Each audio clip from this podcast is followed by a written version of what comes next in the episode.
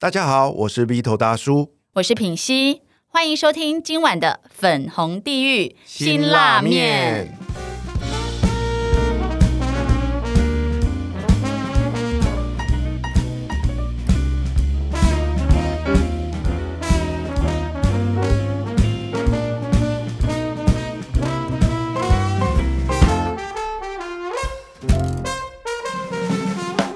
今晚邀请来陪我们一起吃这碗辛拉面的来宾是谁呢？他从小就是个资优生，除了是名校台大毕业之外，热爱运动，身材真的是有够好的，你知道吗？然后呢，我第一眼看她的时候就觉得，哇，这真的是我心目中百分之百的女孩啊！可是没有想到呢，在一路顺遂的背后，癌症却毫不留情的找上了她。今天让我们来听听她的生命故事，让我们来欢迎 Ruby。曾子龙，耶，Hello，大家好，来子龙跟我们介绍一下自己吧。我是 Ruby 曾子荣，我的背景是一个物理治疗师，但是其实在大学毕业之后就不务正业，跑去了很多地方到处打工，然后后来在两年前就回到医疗产业，然后自己创业。那一直到现在，那在这创业的两年内，就发生了很多让我人生有很多转折的大事。这样，哎，B 头，你知道吗？就是 Ruby，她看起来非常的漂亮啊。然后她虽然说她毕业后不务正业，但是她竟然是台大资优生呢。就是头脑好、长相好、身材好，就是那种人生胜利组啊！我这种只敢在旁边偷偷流口水啊那那种女生啊，真的。然后我就是会偷偷在背后可能丢她石头、嫉妒她的那一种女生。你是我们在背后偷偷吐口水的，我丢她石头，然后你吐我口水，这样子。对啊，她就是一个完美的女神啊！对啊，而且呢，他有一个很棒的志向哦，就是他这次创业的目标呢，是要打造一间专为女性服务的物理治疗诊所。哎，对，为什么啊？因为我好少听到这样的一个行业，或者是专门是为女性。嗯，因为其实也真的是市场上是很少看到专门为女生开的物理治疗诊所。我们大部分对于物理治疗，其实都会把它跟附件连在一起，都觉得说物理治疗师就去帮别人拉脖子、拉腰。放电疗，对，讲甚至还说是不是就是哑铃，就是按摩的那种？那其实并不是，我们其实能做的更多。那除了就大家比较常见，就是像老人啊，或者是病，呃，就是术后病人这一块，其实，在女性健康这部分，其实大家最近女性的这种健康意识一直持续抬头。那我们也看过，就是市场上真的没有这些专门的地方，所以才想说，如果我能够当市场上第一个的话，那应该是很不错这样子。那因为像我自己就是女生啊，我就不太了解，所以我需要被服务什么东西呢？我们可能专精的项目比较偏向，就是比如说像怀孕、产前、产后，它可能会有一些乳腺的状况啊，或者是淋巴水肿，那这些我们都会专门去做。那甚至是延伸到一些妇女癌症的部分，那比如说像乳癌或子宫颈癌，然后子宫内膜癌，其实它算是蛮常见的那个女性十大癌症其中几个。那它这些癌症的术前术后，其实它还是有很多是需要物理治疗的帮忙。那这些都是我们可以做的。哇，我好想象不到，哦因为他刚刚讲到物理治疗，我顶多就是想说漏尿是不是有办法用 物理治疗？可以，我们这个就是有一个就是训练骨盆底肌，嗯，那很多就其实就会牵扯到就是凯格尔运动。嗯那我们大家很多都会把凯格尔运动，没错，我老公常叫我做，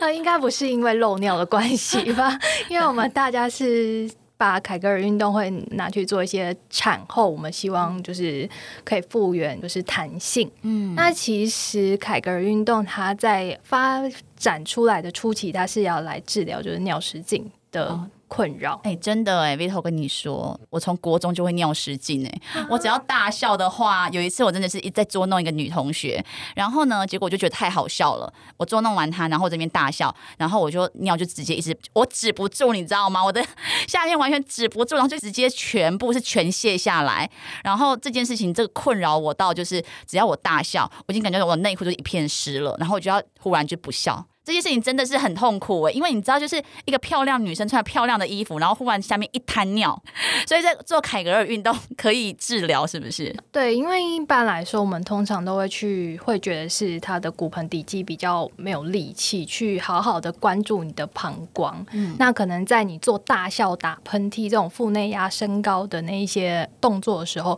它等于说上面一个压力直接往下冲，你那个下面的关不紧，它就直接啪就跑出来。哎，你看啊，他所以他真正的他的愿景是有有意义的，哎，专门为女性打造的物理治疗诊所。对啊，听你这样讲，我才知道原来那个女生小时候会有这样的困扰。应该是只有我来，我不知道太早熟还怎样，为什么关不紧，我不知道。但是这个如果说，比如说像我有这样的困扰，应该很多，我知道很多那种产后的妈妈、自然产的妈妈，就是之后很容易一笑就整个就是尿失禁。嗯，对。那如果说我去找了你们之后，你们是透过机器仪器来帮我治疗，还是透过教我如何正确的运动来协助我们呢？哦，我觉得品熙很专业，就是我们的确会从这两个方向，一个就是教导做。怎么正确的施力？因为有时候你说骨盆底肌它在骨盆的深处，你会很难去感受到说什么叫做收缩。对，那我们就是用借由一些机器去引导呃这些病人去做出正确的骨盆底肌收缩动作。那第二种就是现在很常见有什么居动椅呀这种磁波椅子，你坐在上面，它就可以帮你做运动。你们那边也有居动椅？呃，希望能够引进啦。对啊，对啊。所以你现在是自己已经创业了，已经开了这样的一个物理治疗的。预计明年的过年前后，就是我们的实体店就会开了。所以我们现在就一直正在做筹备啊，然后跟一些相关资源联系，这样。哇，请大家拭目以待。我们这期节目播出来的时候呢，这个 Ruby 的店应该也要准备正式开幕了哦。那刚刚有聊到了，除了处理的这些协助女性同仁的这些小毛病之外呢，它有另外一个主要服务的对象，就是癌症术后的病患嘛。对，大家都知道癌症要积极治疗，就但是我们通常做的一些都是一些侵入性的治疗。事实上呢，在结束疗程之后，你还必须要长期接受一些物理的复健，可以协助你去恢复的更快。这点可不可以简露比来跟我们分享一下呢？就是现在很多都是在癌症，其实它常规就是做手术切除，然后甚至化疗、放射线治疗。那其实，在物理治疗能够帮忙的，就是假设你在一些呃开刀手术术后，它其实会有一些组织粘连或者是疤痕的增生。那其实物理治疗是能够帮忙，就是比如说乳癌，它会切除就是腋下的淋巴结。那这在淋巴结这边一些组织可能就会粘连的情况，你的手会举不高。那很多术后，那病人可能就会不太知道自己到底要怎么做才能够恢复到原先他可以抬手的这一些的角度。那我们可能就会教导他正确的运动的方式，或者是去帮他做一些按摩，或者是呃就把这些筋膜把它放松，然后让他在比较短的时间内可以恢复到呃原本的功能状态。那其实物理治疗能够帮忙在癌症的术前、术中，甚至术后。都能够让他们比较顺利跟舒服的度过。通常啊，那个大家都知道到医院去接受治疗嘛。可事实上，在结束大医院的治疗之后，回到了你所居住的社区，尤其是当你不是居住在一个主要都市的时候，常常就会面临到这个术后治疗的衔接上的问题。所以，卢比成立了这样的一个企业，也是想要解决这个衔接的问题嘛。对啊，就希望说，现在医院里面其实从各个科别转介到复健科是蛮通畅的，就是随时都可以过去。可是这些病人在出院之后，他可能到了回到家，那在一般我们比较常见的那一些物理治疗诊所，甚至复健科，他们可能比较没有针对这种癌症术后回归的这一块有很多的琢磨。就等于说，我们想要打造的女性健康的物理治疗所，是希望可以着重在这一块。能够发展出就是医院回到家里面，我们还可以持续去帮助他们。因为我觉得 Ruby 他的这个置业非常的伟大，但是我知道他在今年初的时候，自己真的是也是发生了一些事情。我觉得你在刚刚在讲的时候就更有体会，你可以跟我们分享吗？对，就是其实。自己也是乳癌的患者，就是在去年的年底，就是因缘际会，就是睡前，然后就突然觉得胸部有点痒痒的，那我就抓痒，然后就突然摸到一个很小的硬块。那在短短一个月之间，我就是确诊，然后开刀，大概动了两个大手术，一个小手术，然后在二月，今年的二月开始做化疗六次，所以这一路走来就是蛮能够真正体会，就是病人的辛苦在哪边。嗯，所以你知道，Ruby 他不是只是喊喊口号啊，说我想帮助别人，因为我觉得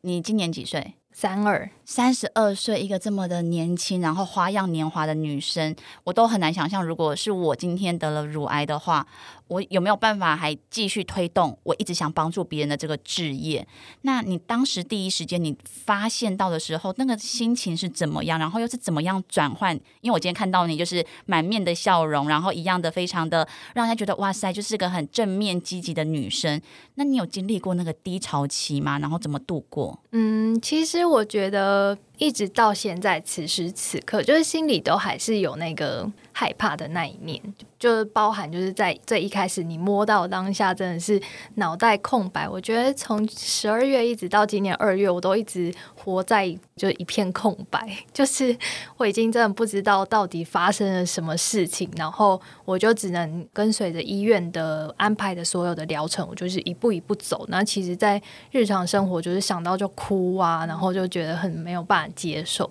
但也是在化疗期间，到大概维持半年，我觉得那心情就会开始收拾。就是说，因为乳癌的治愈率其其实是很高的。那我虽然就是已经很积极在做治疗了，但如果我一直这样子生活下去也不是办法，就是很难过、很不高兴的过一天是一天。那我不如就是开开心心，还是继续把我想做的事情做完。我觉得，当我的生命有目标。我就会觉得我的生病是有一点意义的，嗯，对。所以，当你发现自己不幸得了癌症，走过很辛苦的治疗过程，你反而更坚定了自己创业的这个目标。对，原本还觉得好辛苦哦，一定是因为创业才让我生病。但是很多人就两手一摊不干啦，我好好的过日子。反正我也还没真的开啊。是啊。对，但就觉得我有看到一些我可以做的东西，然后我觉得。如果能够转化我自己的经验，然后我觉得这是一个很棒的事情，就是能够开始就是一个开始，或者是至少我能够影响一些其他人也愿意投身的话，我觉得这都是很棒的。说到影响别人这件事情呢，我知道的是，Ruby 啊，当你经历这些一路走来这些灾难之后，你你也开始在加入一些，比如说台湾年轻病友协会，去协助一些年轻的癌友。去走过生命的低潮。对，台湾年轻病友协会是最近跟一群同样是癌症病友，他们邀请我也加入，可以一起去推动，就是关于年轻病友在台湾的一些权益。对，那我们目前才正在开始做这件事。然后我刚也收到消息，就是今天台湾年轻病友协会的网站也正式公开。对，哇，那我们在今天节目播出的节目资讯当中也会附上这个连接哦，那欢迎大家可以去多了解，甚至支持他们哦。那我很好奇的就是，我们之前都知道癌友而已嘛，那我后来我才知道，原来癌友还有分年轻癌友啊，这是什么样的分别？我们大部分的癌症病友可能就是说。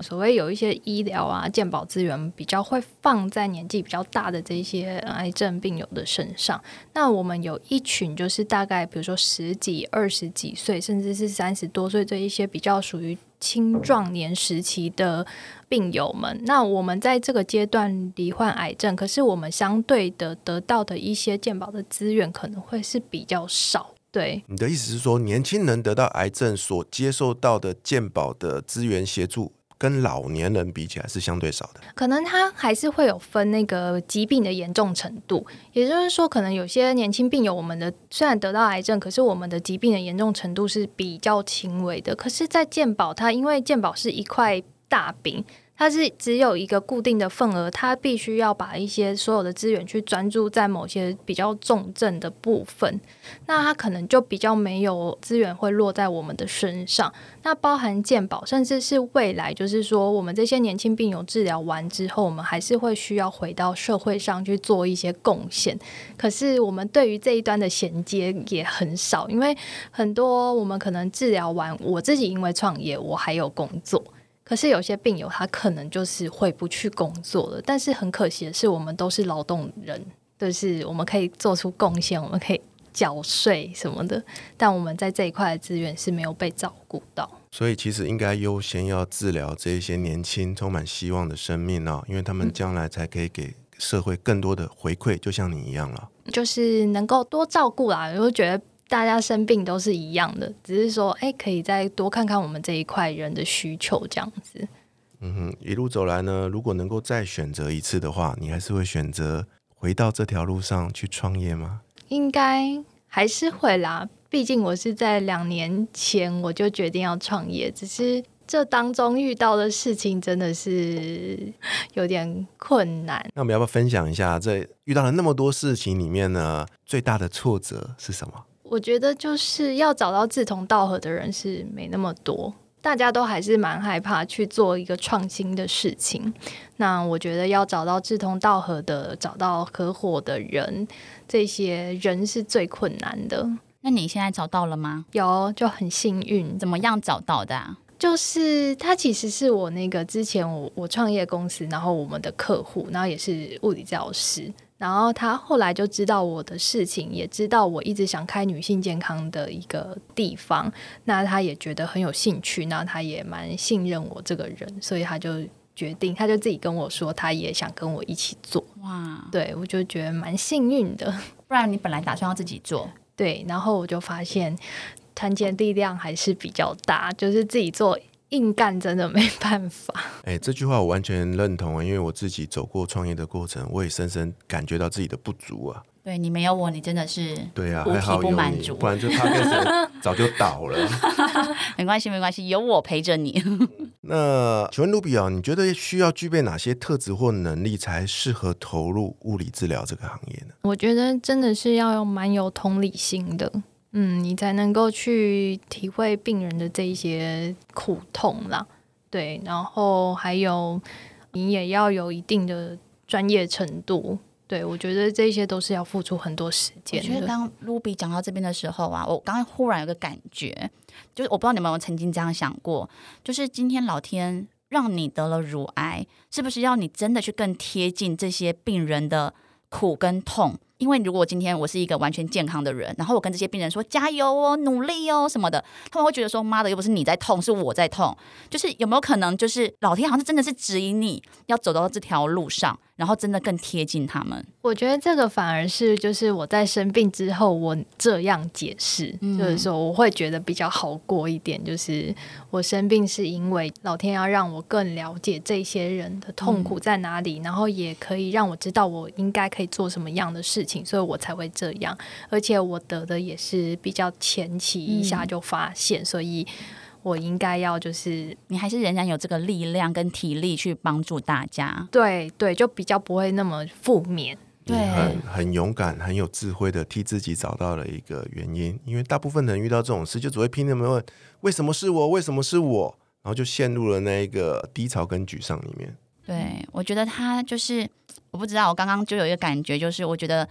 真的老天，你就是注定要走这一条路，去帮助更多的人。因为像我自己，就是我如果没有经过一些苦难或痛苦的话，我现在跟学生说，你现在低潮都是为了之后弹更高，他们只会觉得说没有啊，你就是天生丽质，你就是天生就是长在这样的环境，你凭什么好像很大言不惭的讲这些大道理？对，所以我觉得其实经过了这些快要一年的时间，嗯，对这个身心的折磨。可是我觉得我今天看到的 Ruby，虽然我第一次跟你见面，可是我从照片上看到，就哇塞，就是照片跟本人是一模一样的漂亮哎、本人比照片漂亮。哇塞，你我看到你流口水了，你不要这样子。